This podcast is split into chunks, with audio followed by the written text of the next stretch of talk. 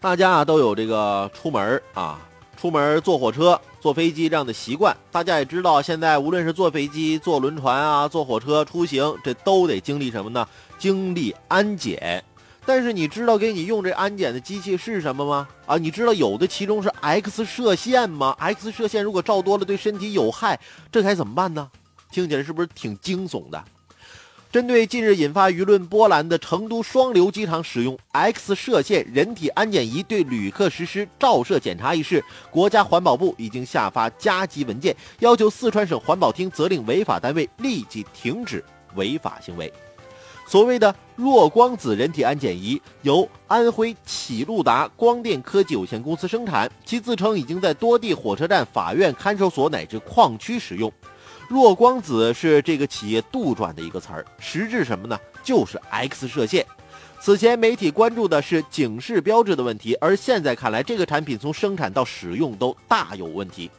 根据国家标准《电离辐射防护与辐射源安全基本标准》的相关要求和国家辐射防护实践，那都要求不得采用电离辐射设备对大规模人体相关普查性质的检测。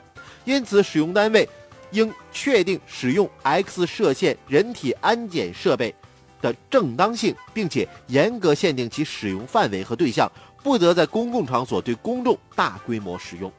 也就是说，在火车站、机场等公共场所安装 X 射线人体安检仪，根本就是违法的。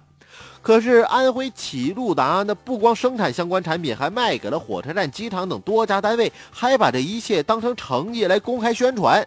火上浇油的是，这家企业还自作聪明地发明了“弱光子”这词儿，说明啊，就是为了避免引起恐慌。那其实它这只能引起什么呢？更大的恐慌。地方环保部门应该。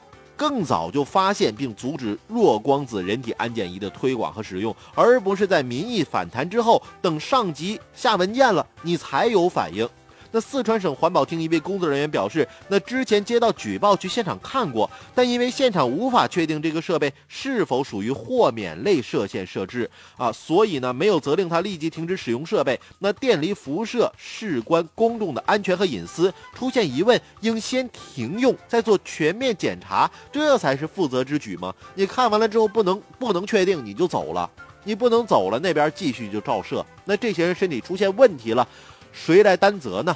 我觉得这不能作为一个推脱责任的借口。那相关的设备要停用，但相关的追责不能停止。